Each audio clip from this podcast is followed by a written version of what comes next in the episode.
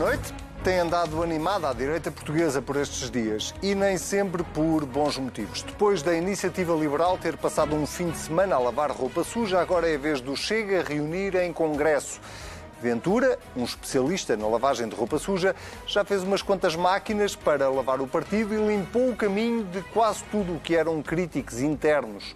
A eternização no poder deverá, por isso, estar garantida sem grande dificuldade. Até porque esta semana recebeu uma boa notícia. A sondagem da Pitagórica para a CNN Portugal e para a TVI dá ao Chega mais de 14% das intenções de voto e coloca o PSD pela primeira vez desde 2017 à frente do PS.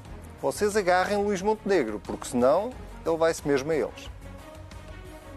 No dia em que nós concluirmos que o governo não tem condições para prosseguir, nós não vamos a correr ver quem chega primeiro.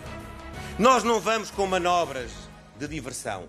Nós vamos ao Sr. Presidente da República e vamos lhe dizer por A mais B mais C porque é que a realidade política, social e económica do país reclama uma interrupção da legislatura. Se esse dia chegar, nós assumiremos a responsabilidade do palco da política para o palco da polémica. O país descobriu, através de uma notícia do Observador, que esta obra-prima que estamos a ver, uma obra-prima da arquitetura, onde o Papa Francisco vai celebrar a Jornada Mundial da Juventude, vai custar nada mais, nada menos do que 6 milhões de euros. Dói, não dói? Confesso também que o número me magoou o número magoou-me, como é óbvio. Magoou a mim, magoou ao Duarte e magoou-nos a todos, porque é o número que magoa. Já para o Presidente da Câmara de Lisboa, o número não magoa assim tanto. Dou o corpo às balas, estou aqui com coragem a assumir aquilo que é um evento único para Lisboa. Eu, eu assumo, eu assumo este evento. E a sete meses do início do evento, Eis-nos aqui a discutir quantas peças deve ter um palco, porque é que foi tudo corrido a ajustes diretos, quanto é que isto vai custar afinal, enfim, uma metáfora da forma como o Estado continua a lidar com o dinheiro dos contribuintes. Cometer erros novos é humano. Repetir erros é burrice. Bem-vindos a este humilde palco do Contrapoder. Eu sou o Anselmo Crespo, comigo tenho, como de costume, o Sebastião Bugalho. Seja Sousa Pinto, sejam muito bem-vindos. Vamos então ao grande tema que animou o país esta semana. Não, não é, não é economia, não é política de educação, não é justiça, não é nada disso. Sérgio Sousa Pinto é o palco da Jornada Mundial da Juventude, eh, que eh, está a provocar aqui uma enorme celeuma, Sendo que eu vou começar por aqui. Então, nós sabemos que vamos organizar isto de, em 2019. Era suposto isto ter acontecido em 2022, mas por causa da pandemia foi empurrado para 2023. E a sete meses do evento nós estamos a discutir quanto é que custa o palco, se é caro ou barato, quantas pessoas é que devem estar em cima do palco, eh, se, que, que números é que o governo vai investir nisto. Eh, como é que tu uh, um laico republicano, acho que descrevi bem, uh, olhas para isto tudo? Boa noite a ambos. Bom, eu, o que eu acho mais extraordinário para, para, para, dizer com verdade é que há uma semana atrás estávamos a debater o futuro do regime, uh, o, o, desgaste da classe política, a dificuldade de renovação de, dos responsáveis políticos do país, o estado de degradação da, da ação governativa Devolvido a uma semana, estamos acaloradamente, o país todo, a tratar da questão do famoso palco-altar. O palco-altar. Como isto é um programa de opinião, eu posso começar por dar a minha opinião. Uh, o palco-altar é medonho. O altar é medonho. É muito feio. É feio, é caro, está ao lado do Trancão. Já podemos chamar o Rio Trancão o Rio Mártir. Tudo acontece ao Trancão. Agora vai-lhe acontecer este altar. Uh, tenho pena que no orçamento do, do altar não esteja incluída a despesa da destruição do altar. Porque, como é evidente, estamos a ser enganados. Este altar, a seguir ao evento eh, de natureza religiosa, não vai estar, ter qualquer utilidade? aproveitamento ou utilidade. não? Não, a não ser que nós, se nós fôssemos a União Soviética, podíamos fazer desfiles militares, aquilo fazia de Praça Vermelha, não é? E passavam os nossos Leopardo 2, que são 37, mas como só andam dois, fazíamos paradas com os nossos dois Leopardo. Não é o caso. De modo que não há mesmo nada a fazer com, com o altar, não é? Qualquer pessoa percebe que não é possível um, um concerto, não foi pensado nessa, nesse aproveitamento polivalente. Portanto... O, próprio, o próprio Dom América Guerra assumiu que a narrativa sobre a utilização do altar depois das jornadas se foi alterando. Portanto, a própria Igreja reconhece que não é exatamente um facto assumido sobre o futuro do altar. Não, Só para acrescentar o, que estás a dizer. Esta conversa do, do aproveitamento posterior do altar de 6 milhões é um spin é um spin jornalístico, é um spin político para tentar justificar o que aparentemente não tem especial justificação. Uh, e porque, como é evidente, aquilo não foi pensado para outro tipo de eventos. Basta olhar para aquele labirinto de escadarias. Aquilo vai ser o quê? Um skateódromo? Não, não, não, não, não, não, não se consegue, vai ficar cheio de grafites e, em menos nada. e, na melhor das hipóteses, com miúdos de skate ali para cima e para baixo. Não há mais nada a fazer, a fazer com, aquela, com aquela instalação. Portanto, não, parece que não aprendemos nada com a Expo 98 em que fizemos uma, uma recuperação extraordinária de uma parte da cidade, na é verdade, e voltamos ao paradigma da Sevilha 92, que é gastar dinheiro com infraestruturas que não servem para nada e que vão envelhecer mal a céu aberto sem qualquer aproveitamento. Bem, acho que isto é motivo de, de, de, tristeza geral. Não tem nada a ver com, com o facto de com a separação Igreja-Estado. Eu acho muito bem que o Estado comparticipe num evento desta natureza, porque ele tem um grande significado, tem um significado espiritual para milhões de portugueses, para milhões de católicos no mundo inteiro. Uh, o Estado também patrocina outros cultos, por exemplo, a Web Summit, que para mim é uma espécie de culto, que não tem dois mil anos, como a Igreja Católica, nem tem mesmo significado espiritual para, para, para as pessoas normais, e, portanto, eh, acho muito bem que o Estado, já não estamos no tempo do Dr. Afonso Costa da Primeira República, nem da Terceira República Francesa e do Partido Radical, onde o Afonso Costa se foi inspirar, e, portanto, acho muito bem que o Estado participe, participe neste, na, enfim, no financiamento desta, desta, desta iniciativa. Até porque, desculpa interromper, a própria candidatura, e é preciso sempre lembrar isto, não foi, uma, não foi a Igreja Católica Portuguesa que se lembrou sozinha de se candidatar se convidou, e depois ganhámos. Se convidou, não é? A Igreja Católica avançou com, com, com a candidatura patrocinada Evidentemente. Pelo Estado português. Mas também ao mais um alto nível. E depois, quer dizer, nos vários esforços, nos, nos vários esforços de spin para, para defender o que é indefensável, até a própria Igreja Católica através dos seus representantes, já manifestou o seu incómodo, não é verdade? Uh, um dos spins foi dizer que uh, esta iniciativa vai dar lucro. Quer dizer, eu, estamos diante de uma cerimónia religiosa e, e os comentários mais fariseus possível é que a cerimónia vai dar lucro. Isto é uma coisa extraordinária. Não é a cerimónia, é o evento. É o evento. As jornadas, o impacto económico da vinda dos, do 1 um milhão e Mas, mas espera lá, mas, as, mas, mas os, os, peregrinos vêm cá fazer o quê? Não vêm participar num Naquela evento cerimónia de, também? Cariz religioso? Sim, sim, sim. Então, parece um bando de fariseus a dizer que, calma, que este evento é uma excelente oportunidade de lucro. Quer dizer, se não são fariseus, é porque não leram a Bíblia. Agora, eu li. Agora, outra, outra, outra coisa eu queria dizer é o seguinte. Eu descobri que este, este altar uh, uh, foi inspirado uh, na mais antiga arquitetura humana. Vou pedir aqui aos nossos produtores que possam mostrar uma imagem muito demonstrativa do que eu acabei de dizer. Temos aí uma imagem para, imagem. para mostrar que o Sérgio Esta é ela. Isto é um Queres zigurato. contextualizar? Isto é um zigurato construído pelos sumérios a 4000 a.C. Eu acho que é notório pela disposição das escadarias, pela altura que tem que estar o sacerdote. Isto é claramente uma espécie de... A matriz é um dos nossos arquitetos contemporâneos foram buscar a ideia para o altar futuro skateódromo. Uh, aliás, quem, quem, quem, quem, quem sofra quando vê uma arquitetura não é? Não pode deixar de reconhecer que há ali qualquer coisa de. Uh, aquilo parece uma mistura de uma pirâmide azteca com o túmulo de Lenin, na verdade. Mas um país com as nossas características não se presta. Que desfiles? O que é que vamos pôr ali? As marças de Lisboa? O que é que vai passar à frente daquele, é, daquele zigurate? Deixem-me lá fazer então de advogado do diabo. A Câmara de Lisboa, através do seu presidente, Carlos Moedas, uh, garante que há interesse de alguns promotores de festivais. É a festa do Avante. É a festa do Avante, vai tira-se a cruz, põe-se uma foice no martelo. Fazer... Vamos ter ali a festa do Avante, é isso? É que não me está a ocorrer mais nada. O Web Summit agora vai ser a céu aberto e já com altar próprio. Há festivais que, que, decorrem em Lisboa que se calhar podem ir para ali. Estou a fazer de advogado do diabo. aquilo, um aquilo não se assemelha a um palco, aquilo é um palco, um palco cheio de escadarias. Dizer, não, não, não, é notório é notório, apesar do spin, é no... lá está ele, olhem para este esplendor, é notório que é impossível um espetáculo ocorrer no meio daquele labirinto de escadas. Aquilo não é um palco para todos os efeitos. Já não falando no medonho capuz que tem em cima, não é verdade? Que só ele parece que custa 2 milhões, não é? 2 milhões são à conta daquela estrutura de ferro, não é verdade?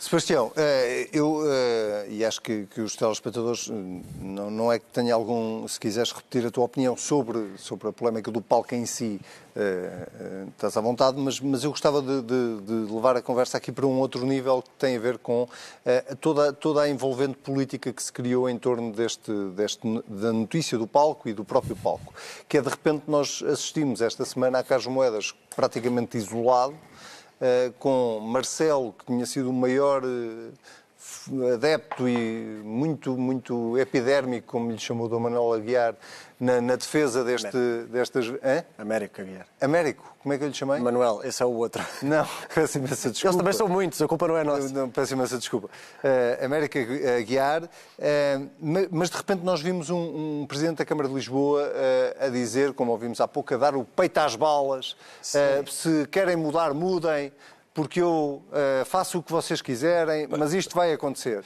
Parecia um mártir do cristianismo.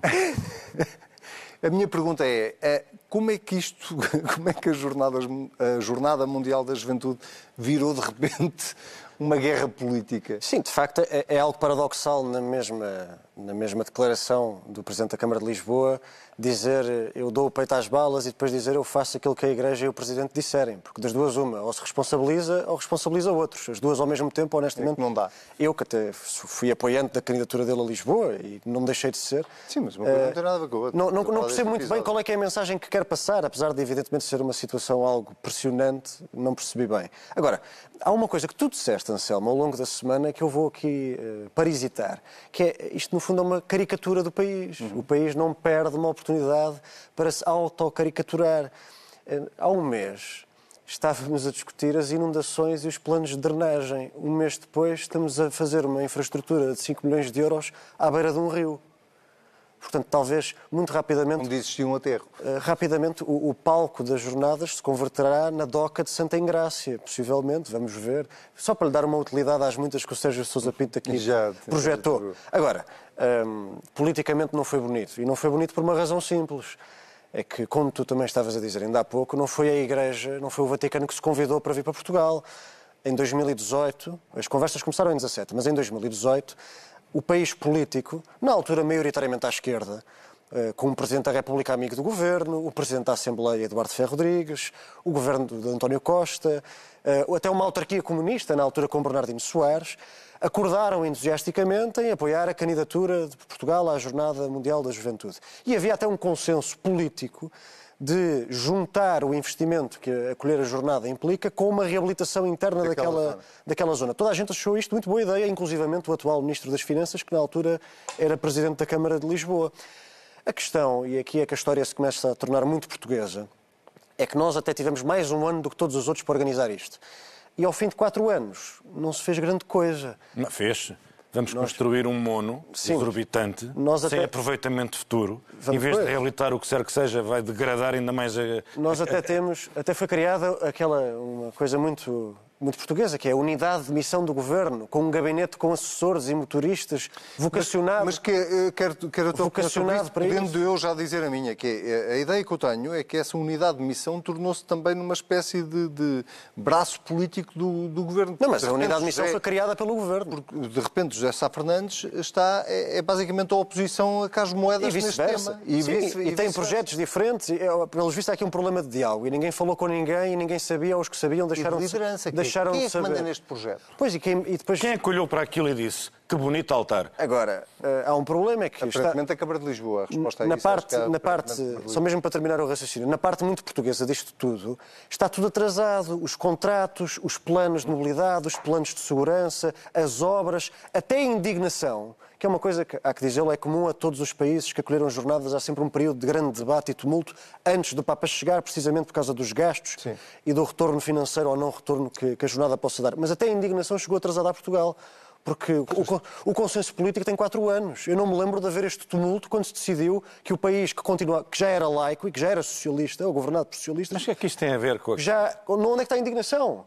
E, e, e aqui, só mesmo para terminar o raciocínio, há um facto um bocadinho entristecedor no meio disto tudo, que é o país não era rico quando decidiu acolher as jornadas e o Estado não ficou pobre este ano. Nós continuamos o mesmo país. A prova disso, só mesmo para terminar este raciocínio, é se nós formos ver quem é que pagou o palco exatissimamente para a mesma função da Jornada Mundial da Juventude em Madrid.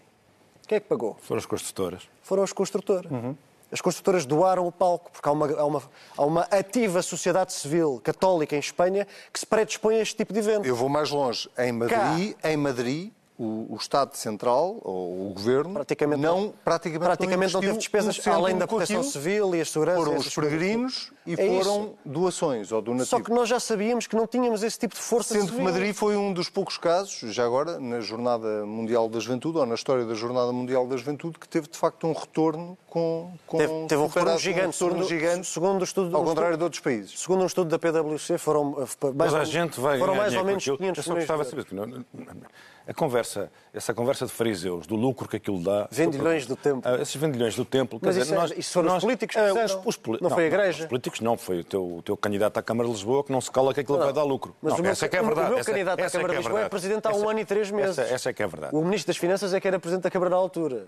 Acho que a culpa aqui não vale a pena Portanto, estar aqui a, a dividir mal pelas a Câmara, aldeias. A Câmara, o, o, o, Sebastião vem para aqui falar dos socialistas e laicos como se isso fosse chamado à, à colação. Eu sou socialista e laico e já, disse, que acho muito bem que o Estado comparticipe numa obra desta natureza. Portanto, essa é a questão. A questão não é essa. A questão é que depois vem a direita, os fariseus do lucro, a dizer, não, não, esta grande iniciativa com grande significado espiritual para, o mundo, para a humanidade católica, deixa-me lá dizer, isto aqui vai atenção, que isto vai dar um lucro espetacular. Mas vai dar lucro a quem? Aos contribuintes? A mim, a ti, a ele, a quem nos está a ver em casa? Vai dar aos restaurantes, aos hotéis, à, à, à, à Associação Comercial, Empresarial, da Restauração, da Hotelaria?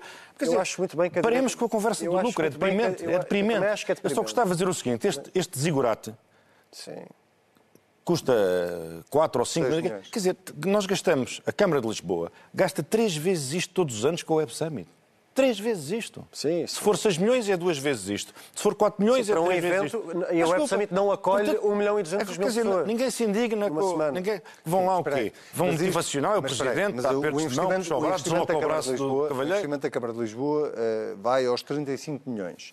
O investimento do Governo vai aos 36. Estávamos a falar do altar. O investimento da Igreja, aparentemente, vai aos 80. Mas o investimento da Câmara, se bem percebi, a não ser que isto também venha a ser desmentido, esse, o, que é possível. Esse, é possível. O que é possível, é no possível. nosso país tudo é possível.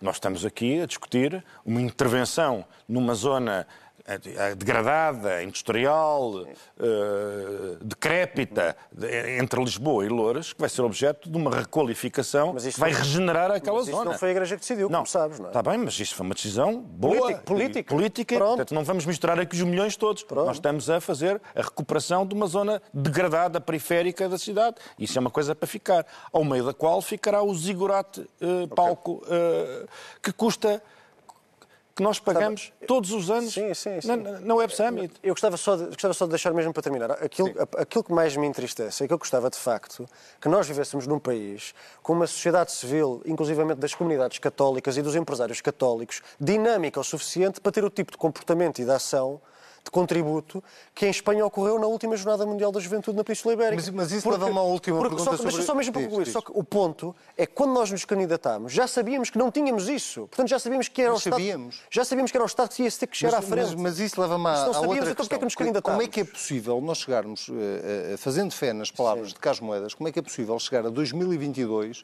e não haver uh, praticamente nada lançado? Concursos... Primeiro... É normal em quatro anos não haver um único concurso público para um, um evento que já se sabe que vai acontecer? Não. Mas, mas, repara, um concurso público. É normal o governo ir à pressa fazer uma lei claro, específica claro para se é. poder fazer claro tudo por, é por ajuste direto? Claro que não é normal. É... Claro que não é normal. Como é que. Bem, não. aparentemente a Câmara nessa parte esteve bem porque fez uma consulta. Fez uma, fez no caso do Paulo, fez uma consulta. E bem, e bem. A Câmara fez, fez, o melhor que podia. Fez o melhor que podia. Não, porque, não, não de acordo, mas, não, porque, mas a, minha, a minha pergunta é claro, é genuína. Só para deixar. É, em quatro anos. Pois. Então, há uma decisão de nos candidatarmos. Certo. Portanto, em parte do pressuposto, quando nos candidatamos, já sabemos mais ou menos o que é que queremos Partes fazer. do pressuposto, pelos vistos, Partes não. do pressuposto. E depois ganhamos. E depois de ganharmos não se lançam as bases dos concursos, não digo para o palco, já não, já não estou no palco, mas para tudo. Vai tudo a ajuste O concurso, do, o concurso do palco do Parque Eduardo VII ainda não foi lançado sequer.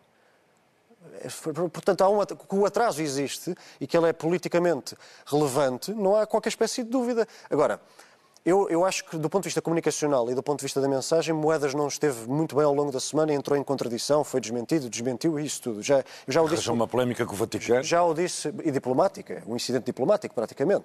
Eu acho, já disse isso tudo em público. Agora, o homem é presidente da Câmara há um ano e três meses. A candidatura e a, e a portuguesa foi ganha há quatro anos. Um concurso internacional para um tipo de, para um tipo de estrutura como a do palco duraria, qualquer autarca ou qualquer construtora nos diz isto, uhum. para fazer um concurso internacional para aquele tipo de equipamento, duraria cerca de um ano e meio. Portanto, cronologicamente, é preciso dizê-lo, Moedas fez aquilo que podia com o tempo que tinha.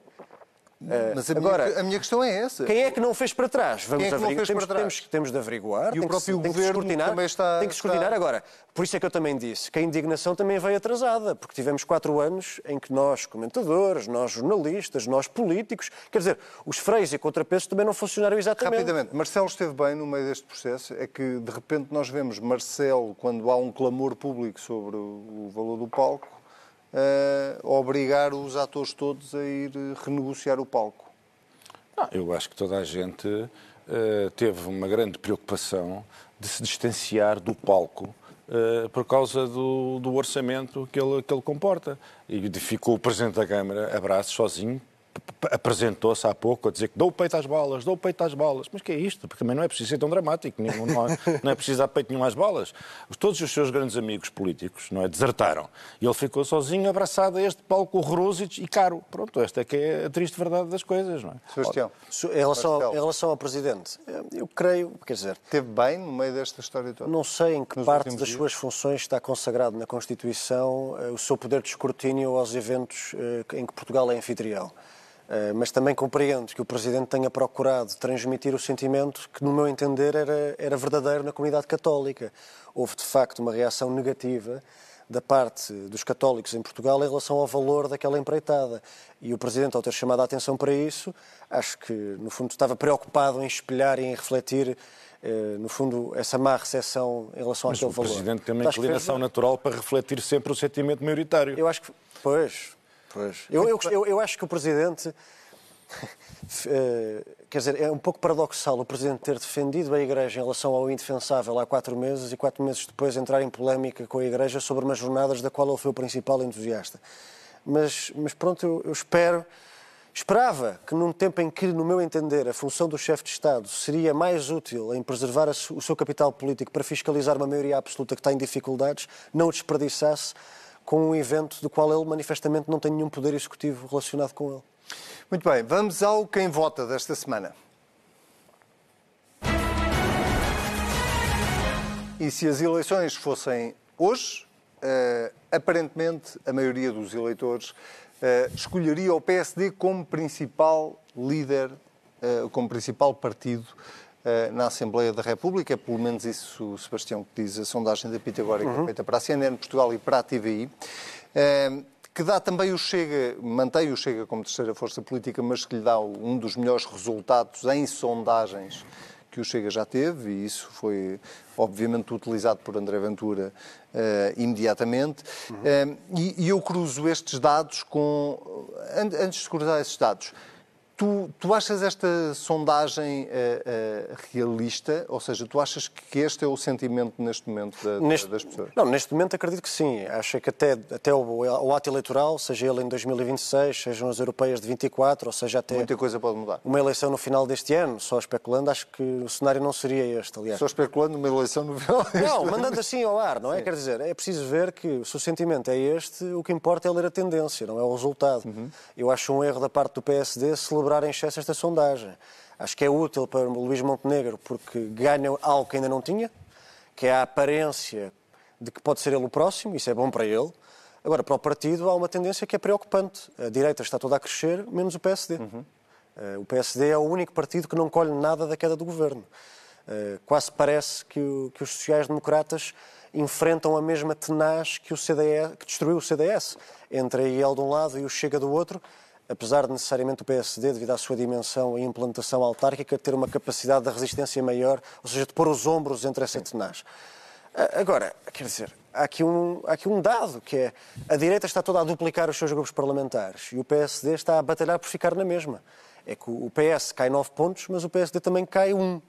E o problema aqui é que eu acho que esta tendência se vai manter, de toda a direita crescer menos o PSD. E acho que se vai manter, explico muito rapidamente vai-se manter porque as polémicas e os casos na Justiça, no meu entender, não vão parar. Não vão abrandar. Não vão parar por razões muito factuais, quer dizer, nós... Eh, Fle... calendário, não é? Sim, nós flexibilizámos o Código da, da Contratação Pública por causa do PRR, nós uh, alterámos o regime extraordinário da contratação pública por causa da pandemia, portanto, todos os contratos que foram feitos para flexibilizar e responder a, esta, a, estas últimas crises, vão agora ao de cima as suspeitas em torno deles. Portanto, o Chega vai crescer a partir daí. E a iniciativa liberal, no meu entender, apesar do Congresso manifestamente ter corrido mal, também pode crescer por uma razão simples. Achas que a iniciativa liberal pode. Acho que a iniciativa liberal pode manter esta tendência de consolidação. De, quer dizer, as sondagens estão todas a duplicar a bancada da IEL. 9,5% é uma grande sondagem para um partido liberal em Portugal, não vale a pena escondê-lo. Sim, mas e... é uma sondagem feita mas, ainda muito assente em João Coutinho Figueiredo. Mas João Coutinho, é? João Coutinho Figueiredo Continua já está... a ter um nível de popularidade Sim, mas repara que a sondagem ocorre quando Coutinho Figueiredo já estava de missionário há dois meses. Ou seja, estás-me a dizer, Rui Rocha ainda não era líder, mas Coutrinho já estava de missionário. Mas se formos perguntar ao país quantas pessoas é que sabiam do que eu estava acho que a passar sabia, mas, mas eu gostava só de dar um ponto mesmo para terminar em relação, porque é que eu acho que a tendência de crescimento, ou pelo menos esta tendência de solidificação do Chega e da IEL também se aplica aos liberais. É porque nós olhamos à volta e quase parece que o liberalismo venceu na realidade. Parece que, desculpa. O liberalismo venceu porque António Costa, talvez involuntariamente, está a presidir a maior liberalização do Estado Social português em décadas. Porque nós olhamos e vemos nunca, nunca tantos portugueses tiveram seguro de saúde privado e nunca tantos portugueses inscreveram os seus filhos em colégios privados em janeiro do ano anterior.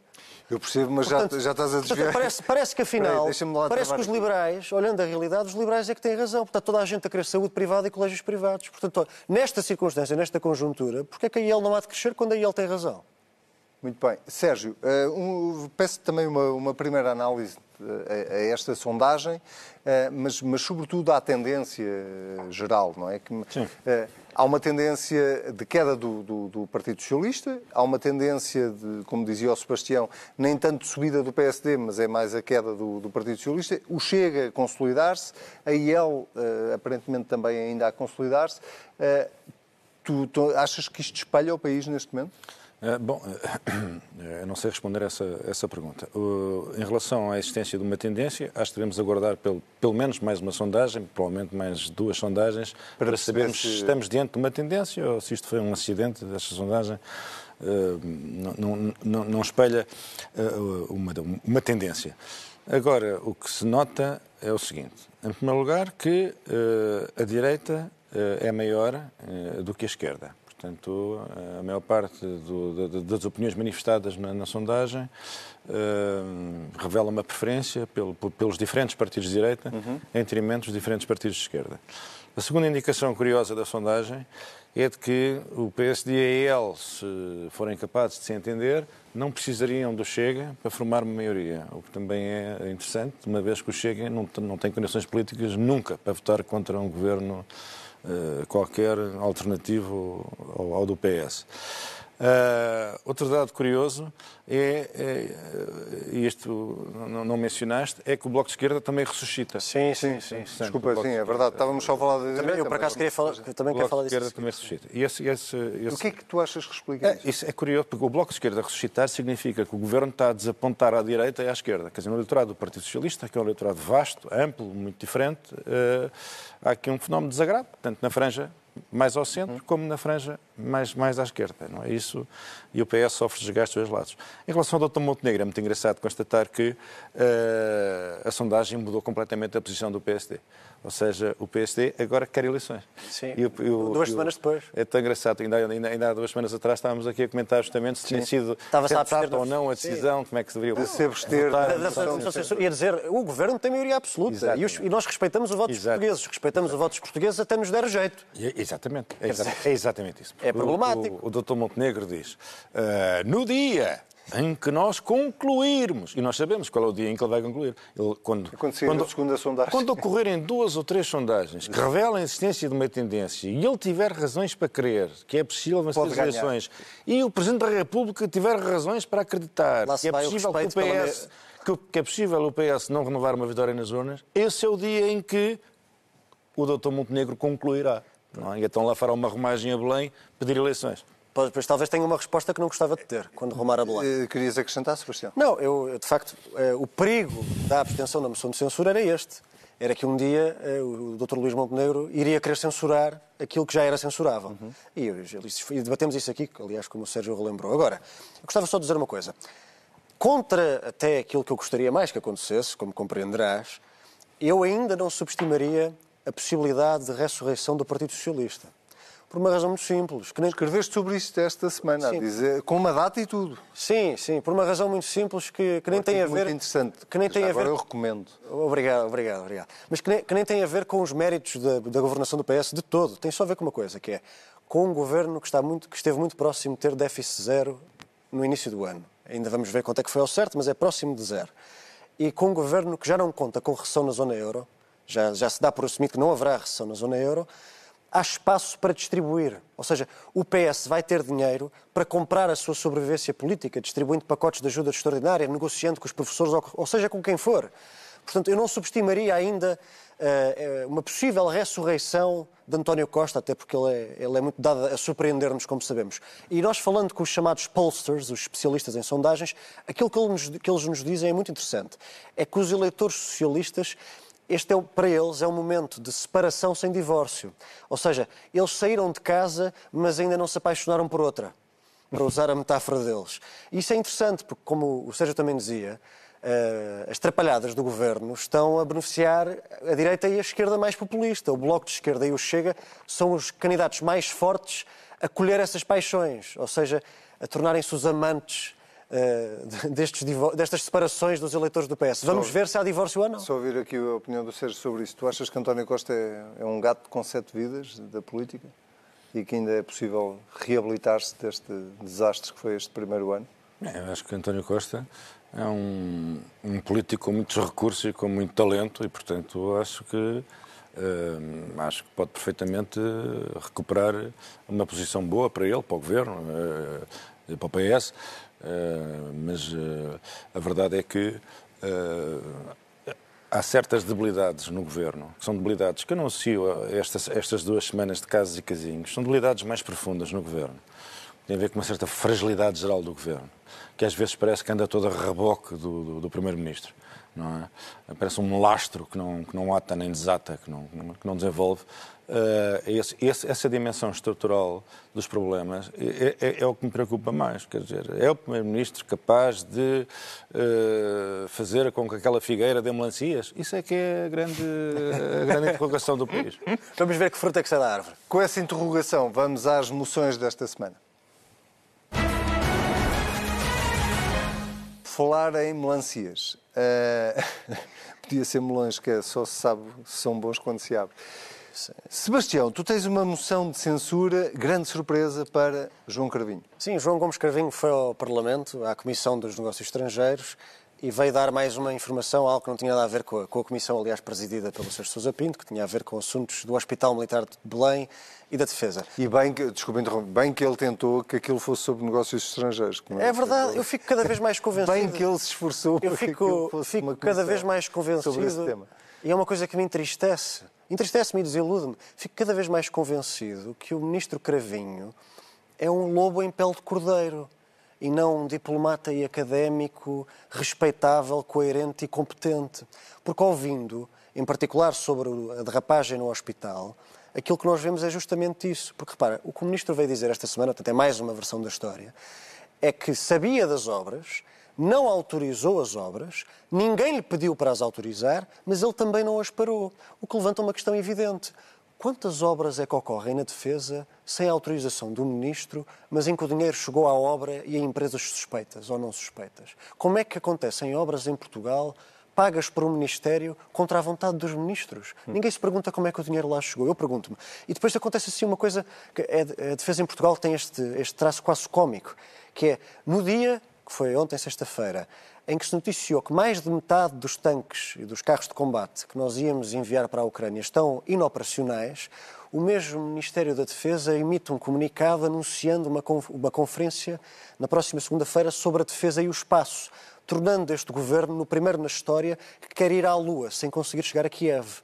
Portanto, não há dúvida que tem sentido de humor.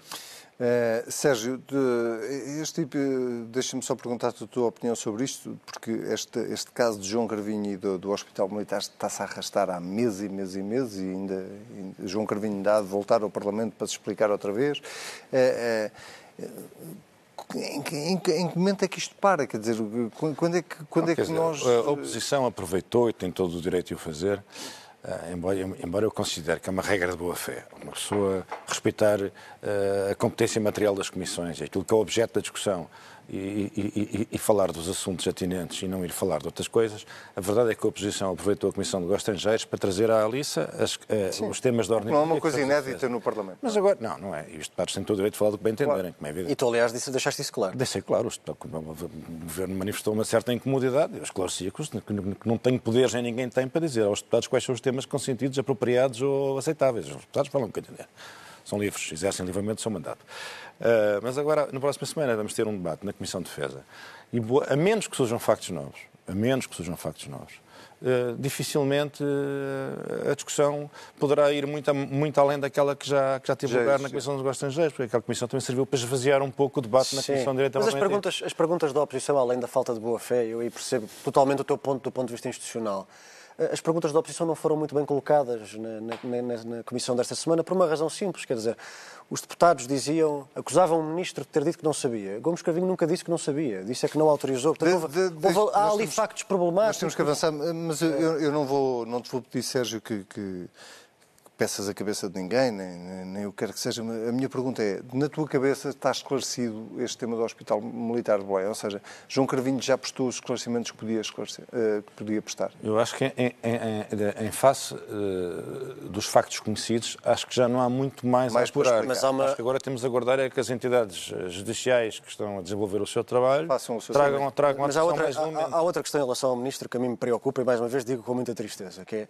eu não compreendo como é que o Ministro é sócio maioritário de um fundo imobiliário, quando era ministro da pasta, que tem acesso privilegiado a um dos maiores portfólios de imóveis do Estado, que é das, das Forças Armadas. Quer dizer, eu não digo que seja crime, não é nada disso que eu estou a dizer, mas do ponto de vista do discernimento político, tu aceitarias ser ministro sendo sócio de um fundo imobiliário quando recebes informação enquanto ministro sobre um dos maiores portfólios de imóveis do Estado? É que eu não. É, muito bem. Sérgio, tu tens uma moção de censura. Para quem? É, é enfim, não tem propriamente destinatário, é mais um lamento, é, que é o seguinte. Esta semana apareceu uma notícia interessante associada a este processo em curso da extinção do CEF, como vocês sabem, vai ser dividido entre a PSP, o CEF, obviamente, vai, vai manter-se com outra, com outra designação, Uh, e, e, a propósito desta, deste desmantelamento do CEF, uh, foi preciso encontrar um diretor desta tal Agência Portuguesa para as Migrações e Asilo.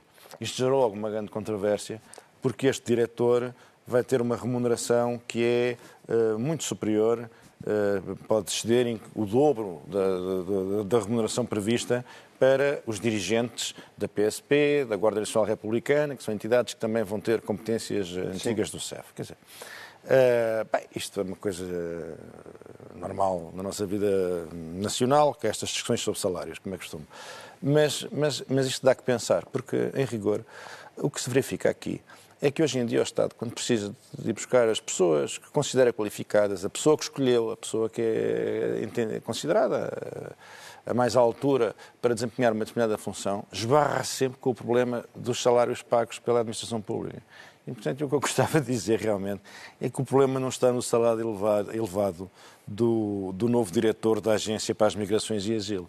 O problema está na degradação dos salários dos diretores da PSP, dos diretores da GNR, de todos os portugueses, de todos os portugueses pois, pois. De, e, de, e, do setor, e de todo, este, todo, todo o setor na gestão pública, porque o Estado não tem dado o contributo que devia dar, através dos seus funcionários e servidores, para a elevação do salário médio português, porque os, os salários pagos pela administração são um referencial, um referencial, muito importante para o setor privado. E não basta subir o salário mínimo, é preciso dar o exemplo e subir os, os salários Estado, dos servidores do Estado. Senão qualquer dia passo. não há Estado. Mas, mas isto, isto, é um sintoma, que é o Estado quer ter salários competitivos na administração pública quando sete anos depois o Governo não conseguiu criar uma economia competitiva o suficiente nos salários que dá. Esse muito é que bem. é o ponto. Meus senhores, eu tenho uma moção de confiança só para, para contrariar a vossa, mas é muito, muito rápida. Esta semana estive num debate sobre uh, o plano ferroviário e de que forma é que a ferrovia podia contribuir para a coesão e para o crescimento económico do país, uh, em Évora, uh, e ouvi pessoas de Évora, pessoas de Beja, pessoas de Alto e Baixo Alentejo falarem e darem exemplos concretos de como ficam todos os dias a ver podia ser os comboios a passar, mas é literalmente à espera que os comboios passem e há anos que não os veem passar. Ora, eu achei que faria sentido uh, uma moção de confiança para estas pessoas do interior do país que andam uh, todos os dias. Nós andamos, nós, os políticos, as televisões, a encher a boca com a coesão territorial e a forma como podemos aproximar o país, mas a verdade é que há pessoas que estão há décadas à espera de ter um comboio que as possa trazer de Évora a Lisboa, ou às vezes estão simples como de Évora à Beja uh, ou de, de, Casa Branca até Beja, onde, que, que, apesar de tudo são 15 ou 20 quilómetros e não há um comboio que, que, faça esse percurso e, portanto, acho que estas pessoas merecem uh, pelo menos uma palavra de, de incentivo porque não vivem. Vocês não ficam na... cheios de melancolia quando ouvem dizer que uma antiga qualquer estação ferroviária foi convertida num hotel de charme Sim. ou não sei o quê? Eu fico cheio de tristeza. Preferia o país em que estes hotéis de charme eram estações ferroviárias. Uh, Sérgio, tu tens uma sugestão esta semana? Tenho. A minha sugestão é um livro. Desta feita é o livro Das Pedras Pão, de Henrique Pereira dos Santos e Duarte Belo. Eh, é eu já tenho aqui falado de muitos uh, livros de Duarte Belo, no caso com o Álvaro Domingos e com o Rui Lage. É, é, uma, é uma edição da, da, editora Museu da Paisagem, que é uma editora de que eu sou grande admirador e seguidor e fã, e, portanto, uma editora cujos livros merecem ser todos comprados e que nos oferece, aliás, também Henrique Pereira dos Santos tem um livro muito bom sobre a paisagem portuguesa, publicado pela Francisco Manuel dos Santos, um belíssimo, um belíssimo pequeno livro explicativo sobre a nossa paisagem e sobre a história da apropriação da paisagem pelo homem no nosso território. Uh, desmonta a utopia florestal que prevaleceu no nosso país no século XIX e no século XX e fala-nos com imagens, é um livro todo ele muito documentado, com, com, belíssimas, com belíssimas fotografias. Uhum. Uh, Fala-nos, e isto também tem a ver com o tema que tu trouxeste, com a sobrevivência a partir de um território que na, que na sua maior parte é muito pobre, uh, e é quase hostil à fixação das, das, das, comunidades humanas.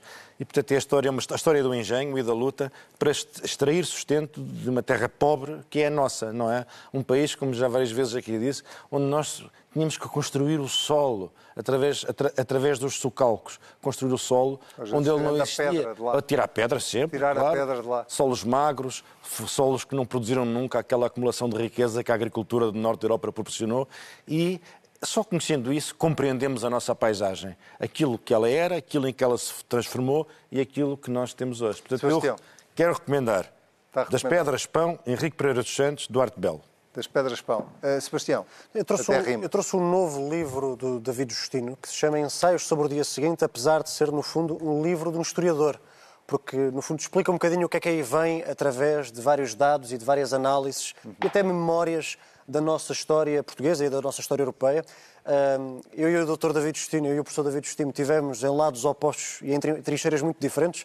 Ele era vice-presidente, vice-presidente do Dr. Rui Rio e eu fui um feroz opositor do Dr. Rui Rio. Mas quero aqui saudar este contributo no seu timing político, no seu timing programático, também fala de educação e, e sabemos todos como a educação precisa de contributos sérios em Portugal. E é bom ver que, apesar de ser um homem que não ficou a andar por aí, é um homem que continua a pensar por aí e deixo aqui esta sugestão do seu novo livro. E que deu esta semana a sua última aula uh, e eu associo-me ao teu cumprimento ao David Destino, de quem uh, também gosto pessoalmente muito e com quem Eu já tive a oportunidade de trabalhar também uh, neste meio. Sérgio Sousa Pinto, Sebastião Bugalho, foi um prazer. Temos encontro marcado na próxima semana. Quanto assim já sabe, nós uh, voltamos, mas o episódio desta semana vai estar em cnnportugal.pt ou em qualquer plataforma de podcast. É pôr play e ouvir durante a semana toda. Um abraço, boa semana.